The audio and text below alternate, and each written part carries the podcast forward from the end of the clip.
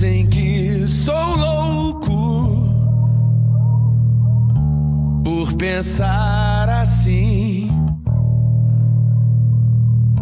Se eu sou muito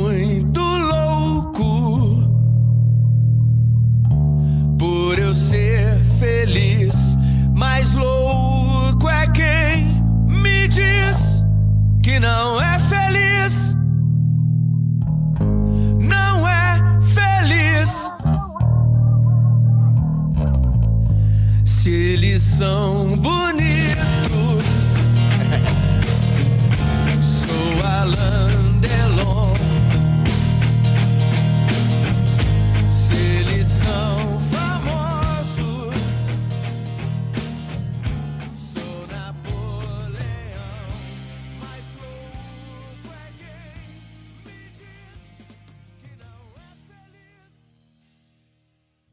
Salve, salve, nação tricolor, sejam todos bem-vindos ao podcast Glória e Tradição, podcast da torcida do Fortaleza. Iniciando hoje mais um programa, o programa 03, um programa para debater sobre vários assuntos. Você iniciou o programa ouvindo a música Balada do Louco, uma versão da banda Tia Anastácia. Essa é uma música composta por Rita Lee e Arnaldo Batista, 72. Por que que estamos ouvindo essa música? Né? Essa música, ela meio que tem sido a temática que o Fortaleza tem tomado para a chamada do jogo contra o Corinthians.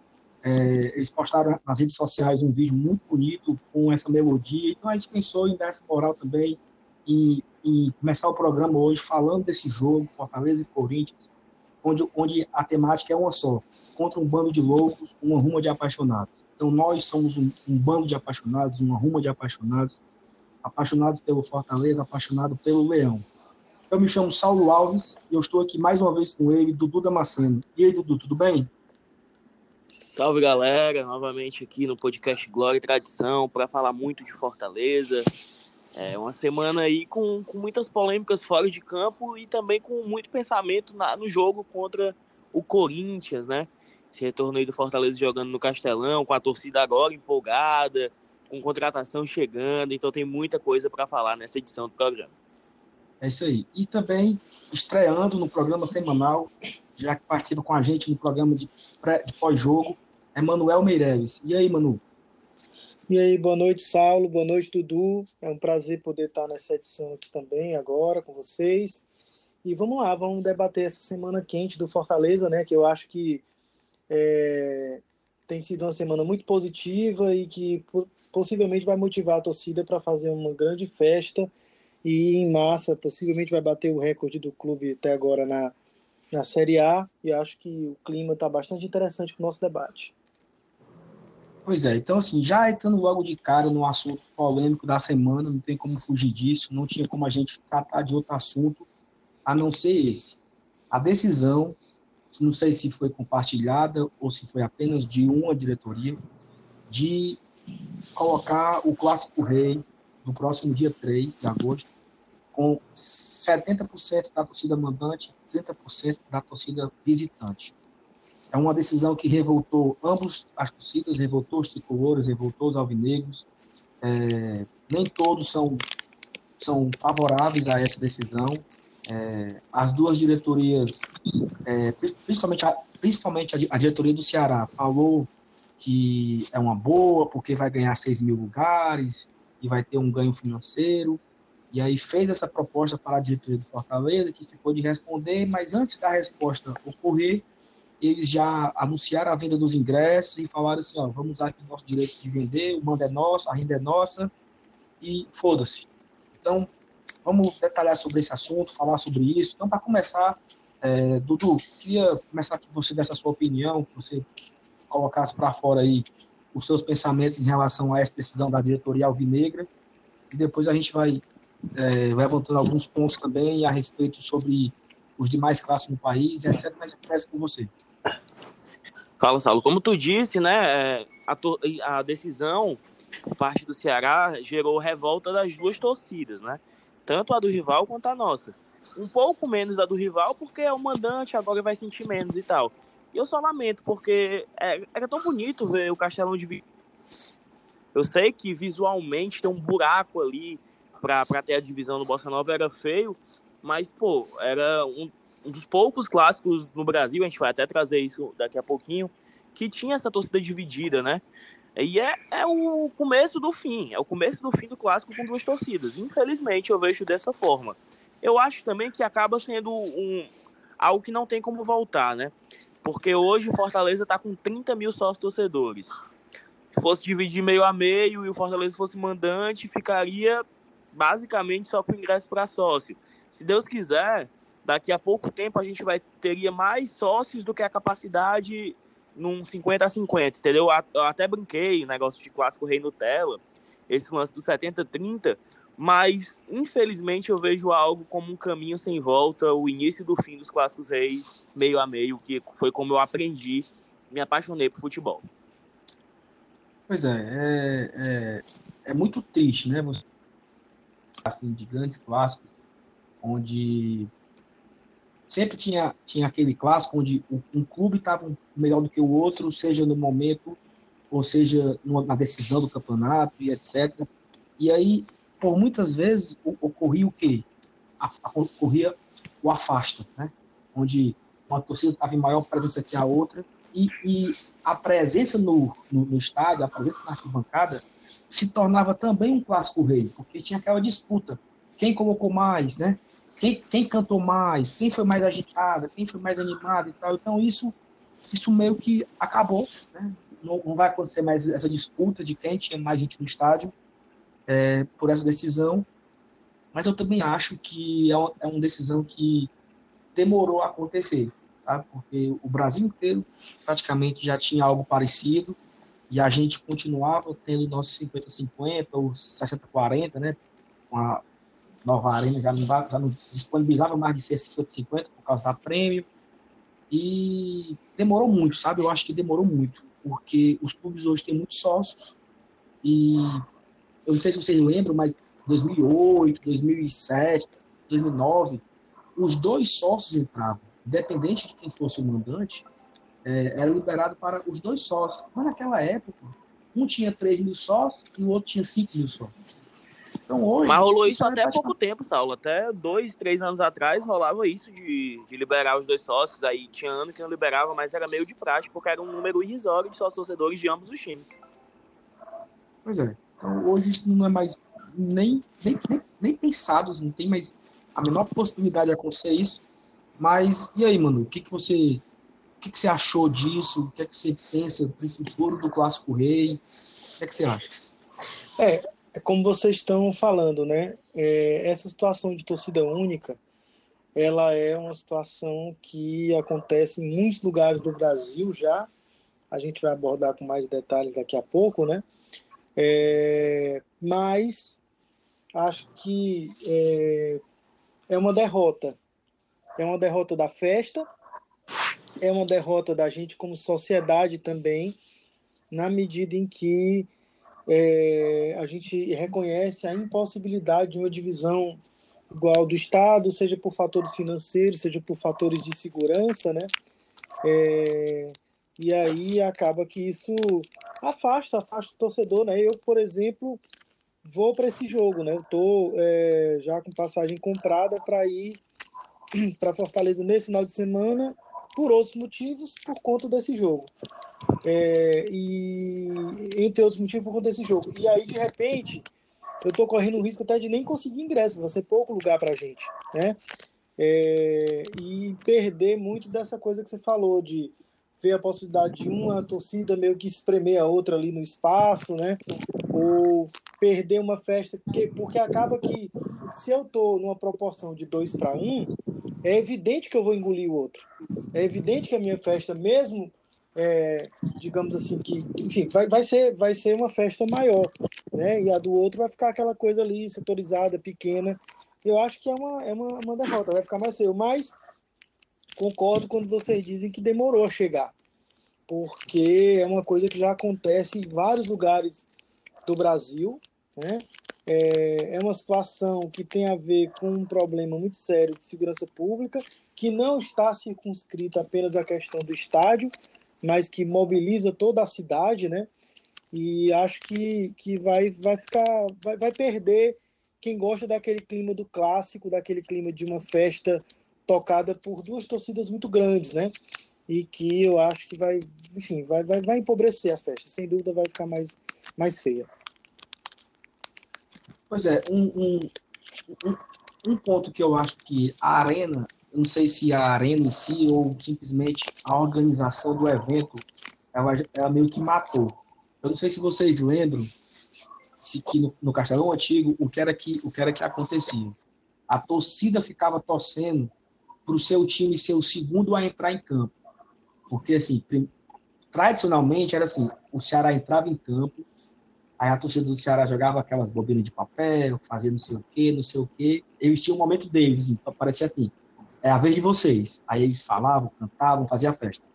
Quando a torcida, quando o Fortaleza entrava, e aí a torcida do Ceará se calava e a torcida do Fortaleza fazia a festa. Subia o bandeirão, ou fazia ou al- algumas bandeiras, ou sei lá, tirava a camisa e etc. Uhum. Isso, hoje isso também já não existe mais, porque os dois times entram ao mesmo tempo, tocando uma música lá ao fundo, é, aquela coisa nutelagem. Então, assim, meio que já, per- já perdemos isso, né? Já perdemos essa disputa que tinha, sei lá, 10 anos atrás, a- a- acontecia algo, algo desse tipo. Já não tem mais. E, como vocês falaram, meio que não vai ter mais aquela disputa de quem canta mais, porque sempre uma torcida vai estar maior do que a outra de forma natural, né? Então, assim, acho que a tendência é, é ficar nisso. Eu acho que o que eu posso desejar é que fique nesses 30%, né? até porque, como o setor norte e o setor sul já é já tem gradeado, já, já é fechado com as grades, eu acho que não tem como diminuir mais, assim, né? Eu acho que o, o, o mínimo que consegue é 30%, que é toda atrás do Gol Norte e atrás do Gol Sul. né? E a gente só tem a, lamentar, né? Nós, a gente já falou aqui várias, várias coisas do passado, lembramos de acesso, lembramos de treinadores. Eu acho que daqui a um tempo a gente vai lembrar também dos clássicos, né? Como era bom aquele clássico rei em 2000 e alguma coisa que, que as duas torcidas iam meio a meio. Eu acho que o último clássico que foi assim de igual para igual é, foi o clássico de 2015, né? O do Cassiano, a final do campeonato de 2015, que foi assim exatamente bem dividido. Se você tava tava rolando uma foto no Twitter ontem, era exatamente no meio do campo tinha uma, uma divisãozinha bem pequenininha e o resto do estádio tomado pela justa torcida, completamente lotado e, e aquela imagem ali é para ficar na eternidade porque não vai se repetir nunca mais, né? infelizmente. Entrando nesse ponto, Saulo, o lance da divisão que mudou, né? Porque em 2015 a divisão era daquela forma e depois daqueles atos pós gol do Cassiano, né, que teve muita confusão, mudaram e deixaram muito grande a divisão. Esse ano, é, quando o time era mandante, não tinha bossa nova ou, ou o contrário, enfim. Antigamente não, né? No, quando começou o novo Castelão, né? O a Arena Castelão o Bossa, a prêmio ficava com o mandante e resto meio a meio. Era assim. Foi assim que, que, a gente, que a gente se acostumou e a gente viu. E deu certo, porque faz tempo. Quando, quando foi a última ocorrência de algo na arena? Não, não tem, assim, não tem. Tem muita coisa para se resolver no- nos arredores, em terminal, em vias de acesso. Mas na arena, mesmo com 50-50, não, não- teve confusão. Tirando o episódio lá pós-gol do Cassiano. É, e, e o, e o gol do Cassiano foi assim, um caso à parte, né? Acho que o que, o que ocorreu ali foi um caso à parte. As duas invadiram o campo, uma coisa que é rara. Eu, não- eu não lembro de torcida brigando dentro do campo. Eu acho que teve algo anos 2000 ali no PV, né? Um negócio de briga de bandeira, um negócio. Roubar assim? faixa, não sei o quê. É, E muito nos arredores. arredores ali do PV também. Eu cheguei aí a clássico no PV quando o Castelão estava fechado para uma reforma que foi concluída em 2002. É, tanto que a final de Sobral em 2000 foi em Sobral, a final de 2000 foi em Sobral por causa disso. É, eu cheguei aí para alguns jogos, alguns dos jogos decisivos de 2001. E no PV em si, eu não via tanta confusão. Nos arredores do PV, os moradores reclamavam bastante. Mas dentro do estádio, não, não via tanta coisa, não. É, nós tivemos recentemente, né, quando o Castelão mais uma vez entrou em algo para a Copa do Mundo, tivemos vários clássicos no PV ali, é, 2012, 2013. Sim. E dentro do estádio em si era muito tranquilo, né? Eu acho que eu fui vários clássicos nessa época. Eu não fui todos, mas eu fui quase todos e era super tranquilo. O ruim era chegar no, no estádio, né? Tinha que ter um cuidado, era meio que isolado ali da, da a 3 de maio, entrava a de Ceará, né? E na, na Avenida do Canal subia a do Fortaleza. assim, era meio que. Mas eu acho também, cara, que assim, em termos de clássico rei, especificamente, é, quem, quem tá mal intencionado a brigar, não tem, não tem bom, né? Assim, é sempre ter o, o cuidado.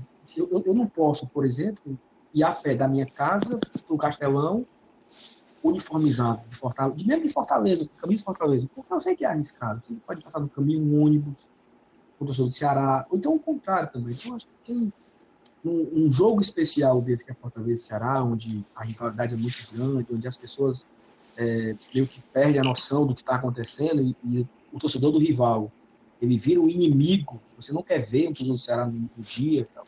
Acho que tem que ter um cuidado é, a mais. Né? É, hoje tem que ter cuidado em todo canto, nada é, é seguro. Mas num dia desse de clássico rei, se você souber fazer direito, eu sa- saio de casa, o carro tem o fumeiro, eu paro o carro dentro do castelão. Então, assim, eu não vejo nada. Eu não passo por nada, eu não sofro nenhuma ameaça, eu não, eu não corro nenhum Uhum. perigo. né? Mas, assim, acho que é saber lidar com a situação. né? Acho que faz, faz parte disso. Mas aí, continuando aqui o debate né, sobre os clássicos reis, sobre essa decisão, é, o que eu também acho é que, não sei se vocês lembram agora, Fortaleza, no caso foi Ceará e Fortaleza, Copa do Nordeste, foi um a um. É, foi um, é algo parecido com o que vai acontecer agora. O mando era do Ceará, a renda era inteira do Ceará, mas o, o, o Ceará disponibilizou para Fortaleza, se eu não me engano, 19 mil ingressos, algo desse tipo. E a de Fortaleza, ela não foi. Ela não foi porque ou tinha que comprar ingresso, ou ela não foi porque ela não queria dar renda para o torcedor do Ceará. Torcida de Fortaleza não foi. Assim, ela foi em, em bem menor número, até porque o Ceará já tinha um número maior por ter a prêmio especial e tal. Mas a torcida de Fortaleza ela não foi mesmo, assim, ela faltou esse jogo. É, sei lá, tinha 13 mil pessoas de Fortaleza, 14 mil do Fortaleza, não sei. E aí eu acho que essa decisão de, de 70-30, eu acho que é muito disso também. Porque já que o mando é do rival, a torcida não, não vai. Assim, ó, eu não vou comprar ingresso para dar dinheiro para o Ceará. Então, talvez a gente já nem iria mesmo. Então, assim, eu estava pensando nessa, nessa situação. Como é que o Fortaleza e o Ceará, ou quem tiver ideia, no caso do Ceará, pensou, mas como é que eu consigo capitalizar mais? Porque eu tenho o ingresso disponível para os caras, mas talvez eles não vão para não querer me dar renda. Então, já que eles não vão, vamos setorizar aqui, vamos organizar essa bagunça, e eu vou pegar essa, essa fatia que eles não iriam usar. Então, Assim, talvez essa foi a, o, o pensamento, né? Assim, não sei, pensando alto, assim, acho, achar uma, uma forma, né? O que vocês acham? Sim, começando, Saulo, até eu entendo que todo, todo, tudo que cerca isso aí, o lance do sócio. Então são vários fatores que levam a essa decisão.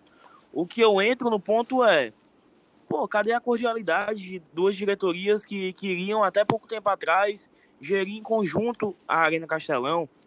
O que custava a diretoria do Ceará esperar algumas horas a mais a, o ok do Fortaleza ou se o Fortaleza dissesse não e ela quisesse manter, esperasse a decisão. O, o meu principal ponto é esse, entendeu? A deslealdade, desonestidade, não sei qual é a palavra que se dá. Eu fico mais, acho que a torcida ficou mais puta com isso, entendeu? É, Eu acho que passa por uma, uma contradição no discurso dos últimos anos, né? É, quando o presidente do Fortaleza era o Luiz Eduardo Girão, por exemplo, é, eles chegaram a ver um clássico rei juntos, né? Pela, pela Fares Lopes, Fares Lopes. né? E, e aí tinha toda uma ideia de aproximação, a ideia de gerir conjuntamente o Castelão, tudo. Isso está indo por água abaixo, né? E é, eu não, não vou chamar, né, não vou desqualificar assim, a atitude em si, mas eu acho que, de alguma forma, não, como o Dudu falou, não custava nada eles aguardarem um pouco mais e tentar chegar num consenso. Não estava no prazo? Não, não foi um prazo dado e a diretoria do Fortaleza estava trabalhando com esse prazo? Por que passar por cima dele? Em nome do quê? Que diferença fará ah, naquelas horas ter um pouco a mais ou um pouco a menos de horas para vender os ingressos quando a gente sabe que por irem os sócios deles, por toda essa questão da renda que você falou, Sal, eles vão mesmo. Então não, não vai, eles vão, não não vai fazer diferença na venda de ingressos, né? Me pareceu mais uma, uma atitude um pouco, é, por que não dizer até certo ponto arrogante e autoritária, né? De dizer não, eu tenho essa prerrogativa, então dane-se, vou fazer assim. Ora, se eu já, se eu estou negociando com alguém, mesmo que esse alguém seja o meu rival, eu dei um prazo e esse alguém está dentro do prazo, por que, que eu vou atropelar esse mesmo prazo? Não me parece ser é, cordial, nem inteligente, né? Até porque é, essas coisas têm volta, né? Então, o, Campeonato Brasileiro prevê retorno. E que tipo de atitude eles esperam receber por parte do Fortaleza numa possível negociação futura, se não para agora, para a Copa do Nordeste, para o Campeonato Cearense, para as outras ocasiões que virão? Então, é, fica, fica essa, essa dúvida, né, de que parece que aquele discurso de aproximação é um discurso só da boca para fora, para bater foto, para é, gerar curtida em rede social, mas efetivamente eu acho que foi desrespeitoso com a outra parte. E a outra parte, nesse caso, era o Fortaleza.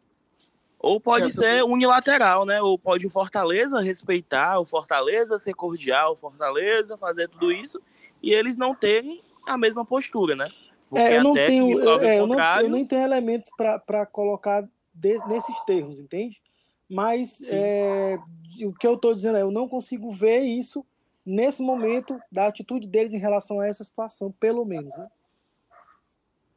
Eu achei, eu achei muito deselegante, sabe, também, assim. Uhum, Já uhum. que, porque assim, o Ceará ele tinha total direito de, olha, o mando é meu e acabou. Fortaleza, vou, vou te dar 30%, problema teu. Ele poderia ter feito isso e a gente, beleza. Eu acho que, como vocês falaram, né, o que pegou mal foi que eu fiz um, um combinado, eu- o, o Robson até destacou numa entrevista que ele deu numa rádio, que ele ligou para o Marcelo, explicou para ele e tal, e o Marcelo, o Marcelo ficou de pensar e tal, e me dá a resposta. E ele não esperou a resposta. Então, assim, Sim. pô, se não era para esperar, se não era para esperar a resposta, então não precisava, não precisava dar a opinião do Marcelo. Ele poderia fazer e pronto, ele estava no direito, tanto é que fez, e tanto é que o Fortaleza não pode fazer nada, porque o que a, o que a CBF diz no regulamento é que o mandante pode dar 10% para o visitante, é obrigado a dar 10% para o visitante, e pronto, ele está dando 30%. Então, Fortaleza não tem muito o que reclamar em termos de regulamento. Então, acho que assim, se fosse para fazer, era para ter feito mesmo, sem consulta e sem esperar nada, né? E aí, como você falou, mano, tem a volta, né? Então, assim, que tipo de postura ele espera do Fortaleza? O que, que o Robson espera do Fortaleza para o segundo turno? E aí, hoje de manhã, meio-dia mais ou menos, eu perguntei ao Marcelo Paz, né? Presidente, vamos gravar hoje um programa sobre questão do, do Clássico Rei. Eu queria saber qual é a sua, a sua postura perante os próximos clássicos. né? E aí ele disse que no próximo clássico vai fazer a mesma coisa. Vai disponibilizar para ele será 30%, apenas o setor deles lá atrás do gol vai estar disponibilizado para eles. E eu perguntei também a respeito sobre o próximo ano. Como é que é o próximo ano, então? A partir de agora vai ser sempre assim, né? E aí ele me, me destacou que no Campeonato Cearense, o mando de campo não é dos clubes, o mando de campo é da federação. Com isso, a renda é, chega a ser dividida. E aí não, tem, não, não se tem uma decisão sobre isso, é uma coisa que ser decidida apenas no próximo ano. E aí um ponto que eu esqueci de perguntar a ele era sobre a Copa do Nordeste, já que se tiver um clássico, a, a, o mando de campo é apenas do mandante, não é dividido. Só que eu não perguntei isso a ele, mas assim, eu acredito que deve seguir da mesma forma, principalmente se tiver sucesso, né? Se, se agora no jogo agora daqui a dois, daqui a duas semanas mais ou menos, se for tudo bem, se for tudo em paz, se não tiver problema, e no jogo em outubro, acho que é outubro, né? O jogo da volta, novembro, se tiver foi tudo, em paz no, no segundo clássico, é assim, olha, é manter o que deu certo. Então, eu acho que dificilmente, até mesmo com o mando sendo da federação, dificilmente nós teremos de novo o, o, um sócio, um sócio, um clássico rei, meio que 50% ali, no máximo 60, 40 ali, né? Não vai ter mais. Então, acho que é uma medida sem volta, é um, é um caminho sem volta. Abriu-se um- um- uma forma de fazer, eu acho que vai dar certo, porque eu acho que a torcida deles vão lotar o lado, a nossa vai dar um pouquinho ali atrás do gol, a TUF deve ir e tal. No, no- no nosso mando, nós vamos lotar o nosso setor, eles vão colocar um, um, um pouquinho lá do lado deles, e a partir daí vai ser assim, até alguém que, criar coragem de querer mudar, né? Só que assim, eu acho que não vai ser nenhuma novidade quando for a nossa vez, né? Porque nos dois clássicos da final foi vergonhoso para eles, né? O que nós fizemos. É, Não, já ia foi- falar, né? Então, o último clássico 50-50 foi o 1x1 da Copa do Nordeste esse ano, né? Porque as duas partidas da final devia estar 70-30 ali pra gente. É, no mínimo. Porque eles não. O primeiro jogo da final. O segundo jogo até que deu gente, porque como o mando era deles, o sócio entrava, eles tinham um público. Mas ainda na frente. assim tem aquela foto emblemática. Não, é. Mesmo assim, mas assim, no, no- no segundo jogo, digamos que deu para sair na foto, assim, deu para perder de pouco. Mas no primeiro jogo, cara, foi assim, eu nunca vi isso na minha vida. tá? É, foi algo assim que Fortaleza na Série C e o Ceará na Série A não acontecia aquilo. Ainda mais em final de campeonato, onde, onde eles tinham a vantagem do, de dois resultados iguais. Ou não? Era, né? Eles tinham a vantagem de resultados Era. Tinha, tinha uma vantagem. Ele- ok, ti- tinham, eles tinham sido eliminados na Copa, do, na Copa do Nordeste, Copa do Brasil, mas mesmo assim, cara, final de campeonato contra o maior rival, não- aquilo foi patético, sabe? Assim, foi, foi patético, mas problema deles, né? Não tem, eu acho que vai ser só o que aconteceu nesses dois jogos da final se institucionalizou para acontecer nos próximos clássicos. É, ficou feio para eles, né? Esse, e outra coisa, é como vocês falaram, assim, é, a última lembrança de um clássico de torcida liberada para as duas foram os dois clássicos, né, que eles não foram. Então, ficou feio para eles essa, essa forma de, de fazer, né? E, então, assim, nós temos, para falar mais sobre esse assunto, é, alguns clássicos que não tem mais torcida única, né? Não tem mais torcida dividida no estádio. E aí, mano, você até é, me passou um link e tal, ficou de dar uma lida sobre esse assunto. É, eu fiz um apanhado aqui de alguns dos principais clássicos do país, né, no- nos estados e tal. Onde essa situação acontece há mais tempo de torcida única, inclusive no interior, envolvendo o clássico Ponte Preta e Guarani, é São Paulo. Então, em São Paulo, já é torcida única há bastante tempo, é, porque as autoridades reconhecem que não tem condições de é, controlar né, a multidão e tal, embora especialistas apontem que os pontos de confronto não se localizam necessariamente no estádio. Aí mesmo em Fortaleza, a gente sempre tem relatos de confrontos em terminais de ônibus, né, ao longo do caminho, onde há concentração concentração de torcedores de um lado e aí de repente passa o torcedor do outro lado e dá aquele problema, né? Então, São Paulo é um lugar que é assim. O Rio de Janeiro, o único clássico que ocorre é, de antemão uma divisão muito desigual, o único não, o único não é o único clássico, o único time que estabelece uma divisão muito desigual é o Botafogo. O Botafogo trabalha com 90-10, né? É, porque enfim esses 10% aí tem que ser garantidos e tal. É, enquanto que os outros é, fizeram por um breve período em 2017 e depois é, largaram isso. Em Minas Gerais é divisão maior para um lado ou para o outro, né? Até porque o Cruzeiro costuma jogar no Mineirão e o, o Atlético Mineiro costuma jogar no Horto, e o campo do Horto, que é o campo do América, é um campo menor e tal. É, aqui no Pará é, é igual, é uma divisão igual. A solução que encontraram foi o Mangueirão tem capacidade total para 42 mil pessoas, mas para poder estabelecer essa divisória, esse cordão humano de proteção, nos clássicos eles baixam esse público para 35 mil pessoas. Mas é dividido igualmente, cada clube recebe uma carga de ingresso e normalmente se divulga quanto cada um deles vendeu, muito parecido com o que era aí até bem recentemente, né? Na Bahia, desde 2017, é torcida única também. Né? É, tanto do- se o jogo for no Barradão, é só a torcida do Vitória, se for na Fonte Nova, só a torcida do Bahia. Em Recife, Só- Oi. Só uma pergunta. Quando fala torcida única, é zero visitante, nem os 10% tem, é assim? É, Aí eu já não, eu não saberia te dizer exatamente onde é que está essa situação dos 10%, né? É, mas o, o levantamento que eu fiz fala de torcida única.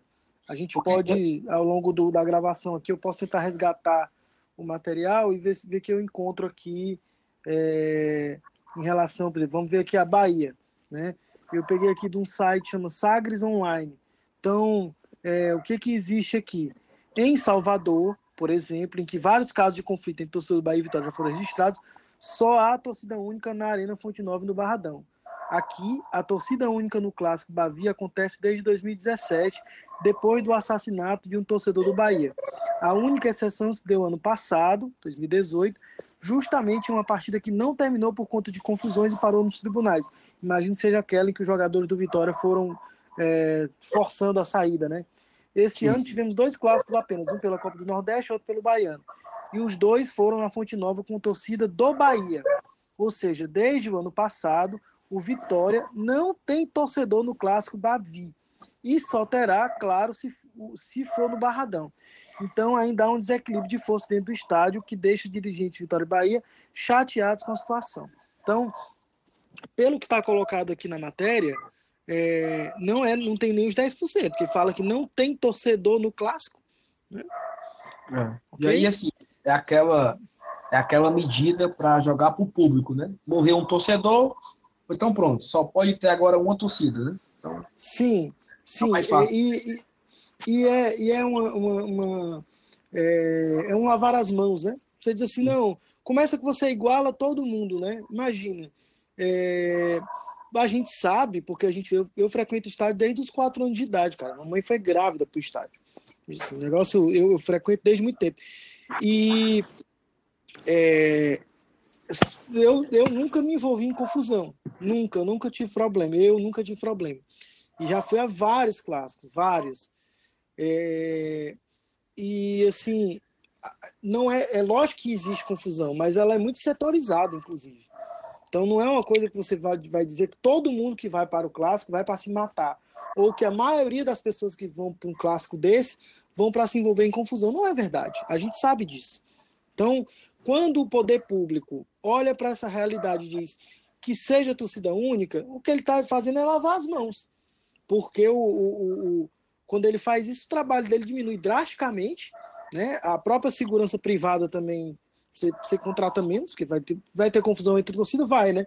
A gente mesmo, é, em 2016, eu fui para um Fortaleza Esporte, que a, a TUF e a Jovem Garra Tricolor é, resolveram se engalfinhar no intervalo do jogo. E, inclusive, a gente chegou a pegar punição por causa disso, né? Estreou na Série C, ou foi um jogo da Copa do Brasil contra o River do Piauí de portões fechados. Acho que foi a estreia na Série C. É, enfim, então continuando aqui, em Recife ainda é dividido, em Santa Catarina ainda é dividido, no Paraná, se você pegar Paraná, Atlético Paranaense e Curitiba, é, o único que segrega de um jeito que só permite time, o- o- a torcida dele no estádio é o Atlético Paranaense. É, ele tem uma brecha aí que ele encontra de que só entra a torcida do Atlético Paranaense em clássico, lá na, na Arena da Baixada. Nos outros estádios existe a divisão, normalmente, quando envolve o Dorival de Brito, quando envolve o Couto Pereira e tal. É, em Goiás também é torcida única, né? É, quando tem Goiás e Vila Nova, por exemplo, torcida única. É, imagino que com o Atlético Goianiense também. Não tenho essa informação precisa. No Rio Grande do Sul é de onde vem o exemplo mais curioso, né? Que não só é dividido, quanto existe um espaço de um setor em comum, né? Evidentemente que nem tudo são flores. A gente presenciou essa semana, é, esse final de semana no, no Grenal, é, uma cena em que uma torcedora do Internacional, é, com um- inclusive com um, um, um cachecol lá, não sei direito o que era, mas escrito torcida antifascista, né? E é, por ironia da vida, ela resolve agredir a mãe de uma criança e a própria criança expulsar ali do setor que era reservado ao cidadão internacional. É, enfim, não sei se ela sabe o que é fascismo e o que é antifascismo, mas não vou nem entrar nessa discussão. De todo modo, é, eles lá trabalham na direção de estabelecer uma política de boa vizinhança e ter esse setor comum, que era uma ideia que por algum tempo se, se pensou por aí, né? Eu me lembro que na inauguração, na reinauguração do Castelão, quando houve aquela rodada dupla, era Fortaleza e Esporte, Ceará e Bahia, é, em 2013, né? A retomada da Copa do Nordeste, existia a ideia de que seriam setores mistos, o estádio todo seria, teria setores mistos, mas rapidamente desistiram da ideia porque imaginaram a, a, enfim, a quantidade de confusão, carnificina, enfim, que poderia acontecer. né? Isso, isso aí. É, Esse ano foi falado de torcida, de torcida mista, esse ano. Uhum, uhum. Pois é, só, só complement- complementando aqui, mano. Teve. Eu fui na, no Castelão várias vezes acompanhar as obras, né? O governo sortiu acompanhar as obras.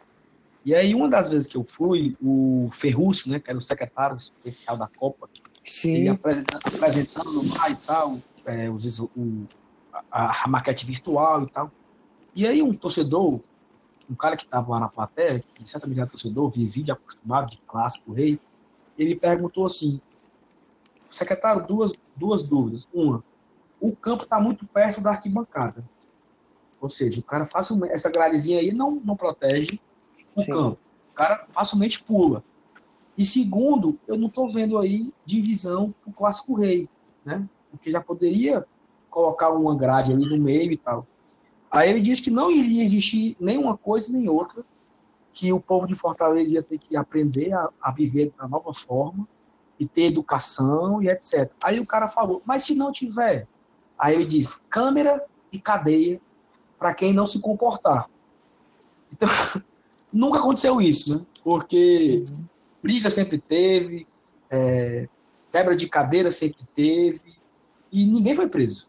Pelo menos não, não se tem notícias de ah, o fulano de tal tá preso porque em 2000 e alguma coisa ele foi pego brigando. Ele é ali, ele é, como é que a gente pode falar? Não é, não é, não é preso, né? Ele é, vai para um local, presta ali os esclarecimentos e é liberado logo em seguida, né?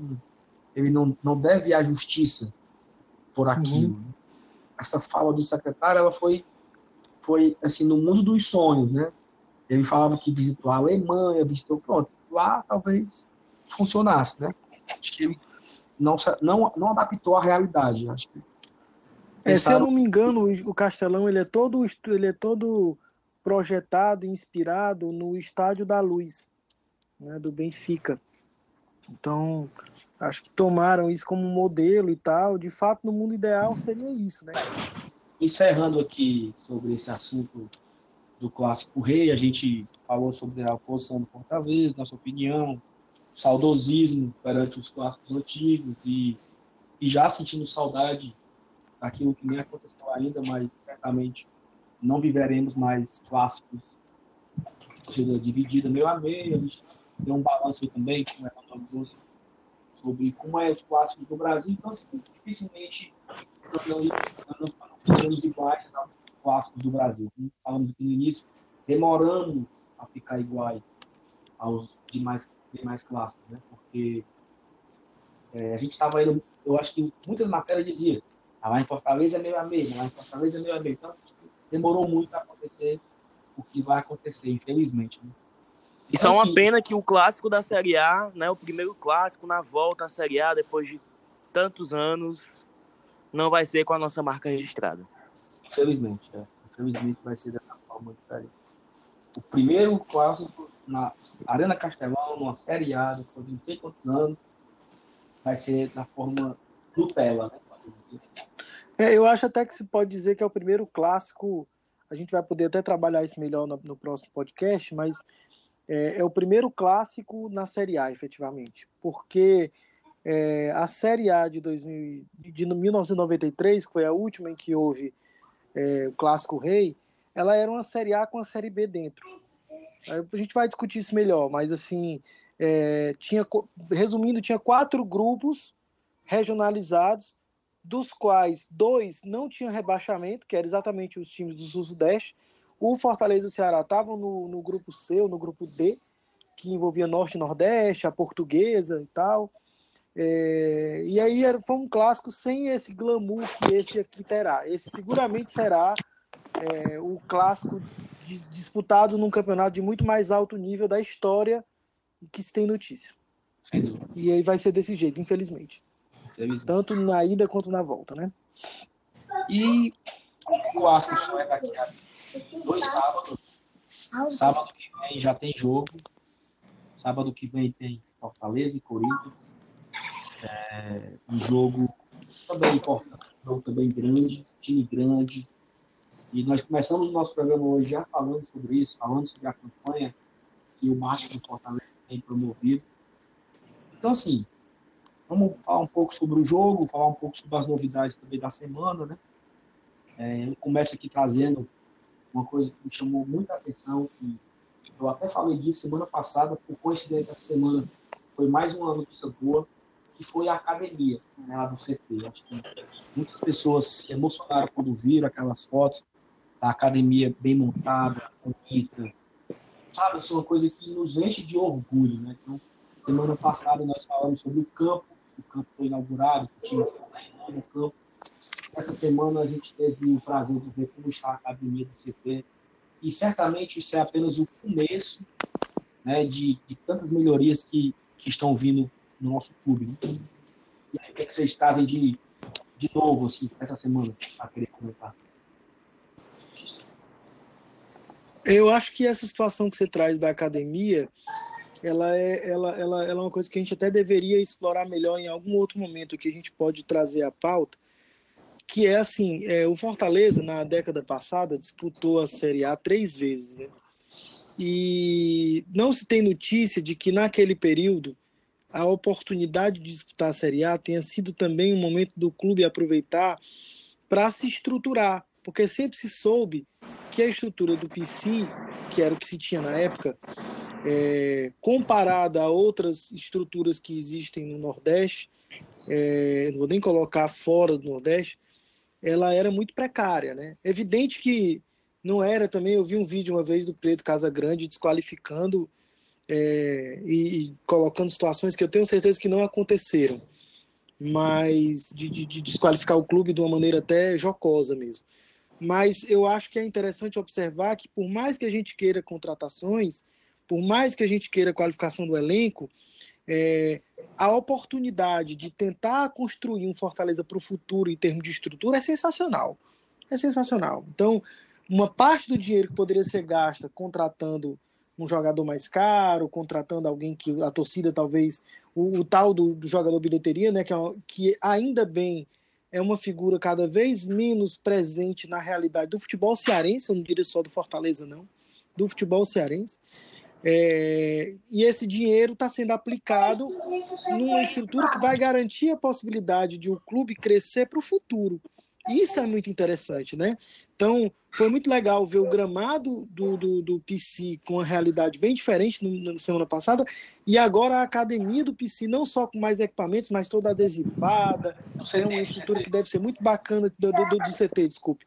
Uma estrutura que deve ser muito bacana de, de, de se trabalhar, né? Então, é, eu acho que isso é uma coisa muito curiosa na gestão do, do, do Marcelo Paes, é, que vem, acho que já desde o momento em que o Luiz Eduardo Girão tentou implementar uma gestão mais profissional à frente do Fortaleza em 2017, que é o fato de que o Fortaleza está tá cuidando do seu futuro, né? que é o fato de que o Fortaleza está entendendo que é, foi até uma palestra que eu vi do, do, do Marcelo Paes aqui em Belém no começo do ano, ele veio para abertura de uma premiação de uma emissora de TV daqui e eu fui assistir.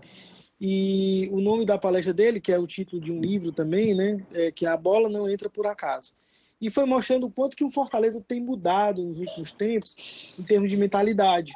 Então é interessante a gente ver que é óbvio que o risco da, da- do rebaixamento ele existe, né? É com isso que o Fortaleza vai flertar até o final da Série A, mas é, não é por isso que o clube está deixando de investir em coisas que fazem a bola entrar e que estão para além do, do, do fator das quatro linhas, que é aquilo que o torcedor vê, né?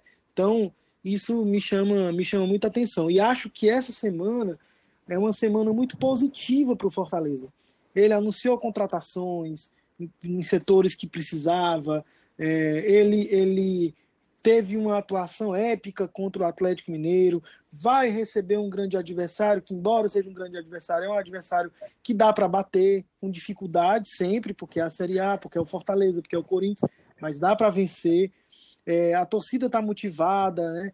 É, fizeram inclusive ações de marketing em relação à coisa de mandar voltar o pênalti, então mandou voltar também uma promoção com desconto de é, material mais antigo, né? Então tem um bocado de, de, de, é, de, de coisas acontecendo, né? essa coisa da, da inauguração da academia, es- todas essas coisas acontecendo no, no, no Fortaleza que dão um ambiente muito positivo para essa semana e para que, de fato, a gente tenha uma festa muito bonita no domingo no Castelão e que eu acho que não tem como o jogador não se deixar contagiar por isso.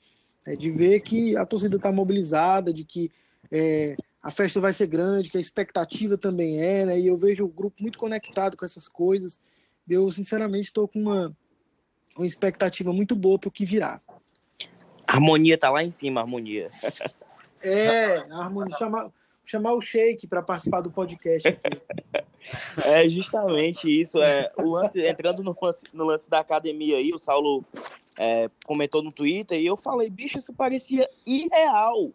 Irreal. Cinco anos atrás, seis anos atrás, a gente pensar que a gente estaria em 2019 jogando de igual para igual contra o Atlético Mineiro no Independência, tendo uma estrutura se fortalecendo a cada tempo, tendo é, um Rogério Ceni à frente, tendo uma gestão profissional, é- era algo irreal e isso está acontecendo, né? São, são diversos fatores. A mudança que começou em 17, veio o Paz, veio o Ceni, veio muita gente querendo ajudar, Leão Sen, torcida comparecendo, então são muitas coisas entrando nessa parte da academia, eu me emociono mesmo. Eu postei até uma foto da academia no início do ano passado. São aí, sei lá, 15 meses de diferença. E é uma, uma diferença absurda. Não tinha nada, academia nada, nada. E hoje, a academia do CT, que daqui a pouco vai ser, servir somente para base, tá ali padrão, não, deixa a desejar para ninguém, né?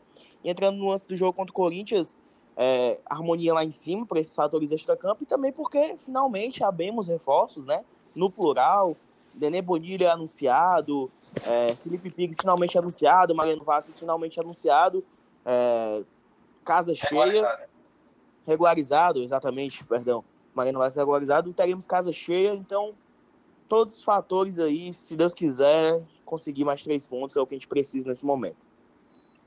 Pois é, eu até, eu até coloquei no, no Twitter, segunda-feira, indo para o trabalho, é, a semana perfeita que todo mundo queria, né? Que era confirmar o Felipe Pires, regularizar quem era para regularizar, o Oswaldo voltar a treinar, 30 mil ingressos e três pontos no domingo. Então, assim, era a semana perfeita. E eu acho que faltava isso ao Fortaleza? Faltava essa. É uma, uma palavrinha que eu estou repetindo aqui: agenda positiva. Faltava ter uma agenda positiva. É, nós vencemos o Havaí e parece que perdemos, porque ninguém ficou feliz. Não sei que era aquilo. Fortaleza ganhou do Havaí, um, um rival direto. Não jogou tão bem, mas jogou ali dentro do, dentro do, do padrão. E confusão, e cadê o reforço que não vem, e contratação, e não sei o quê, e vai cair. Até me, me exaltei um pouco no último programa. Mas, assim, essa semana foi perfeita. Até agora, quinta-feira, está sendo perfeito. Todos os dias uma coisa positiva, uma coisa, né? Uma coisa interessante vem acontecendo.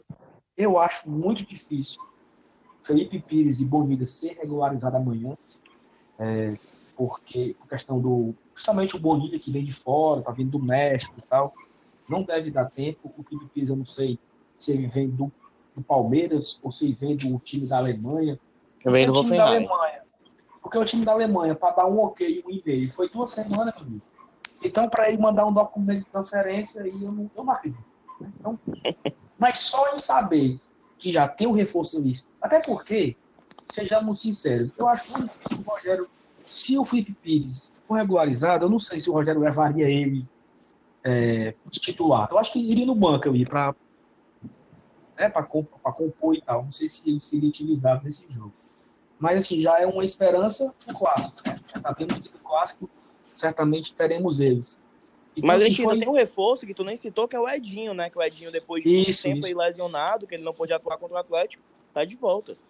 tá de volta. Deve ser titular, eu acho, né? O Oswaldo também talvez jogue, né? O Oswaldo também voltou. E a gente vai. Só não, só não vamos ter o André Luiz, né? Contra o Corinthians. E infelizmente Não, mas- também o Paulo Roberto não pode atuar, né? A gente perde mas aquela opção é- de qualidade. Isso é reforço, Isso é né? Esse é reforço. Isso é reforço.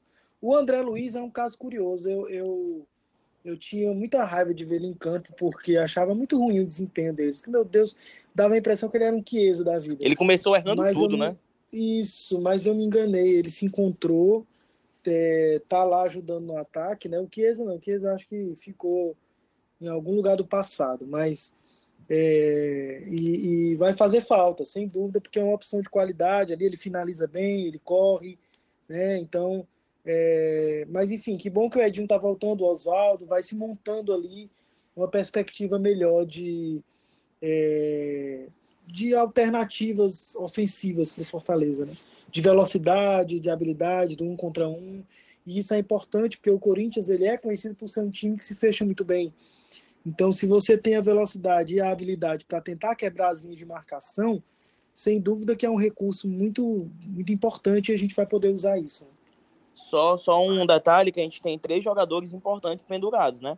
O Carlinhos, Felipe Alves e o Wellington Paulista tem dois cartões amarelos, então fica aquela, aquele alerta para eles não tomarem terceiro e enfrentar o Ceará no Clássico Rei. É, e até assim, surgiu aí um boato, né? Domingo à noite, que o Wellington estava suspenso, o, o Felipe Alves estava suspenso, pendurado, né? pendurado. Meu amigo, eu fui olhar súmula por súmula. Fui dormir quase uma hora da manhã, vendo com medo nervoso. e Foi, foi fake news, né? Foi um, foi um boato espalhado pelo Twitter, né? Exatamente. E chegou nos grupos, a negada ficou algo doida, a torcida do Fortaleza Sim. nem gosta de uma. Já né? estavam xingando a árbitra.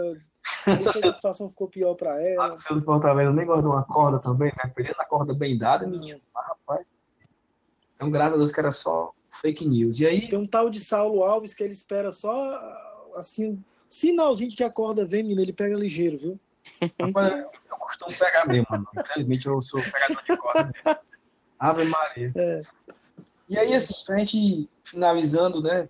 é, acho que o time deve ir contra o Corinthians, pelo menos foi o que foi falado aqui no, no Gol.com, né? Que o Rogério fechou o treino hoje e tal. Ninguém conseguiu ver nada.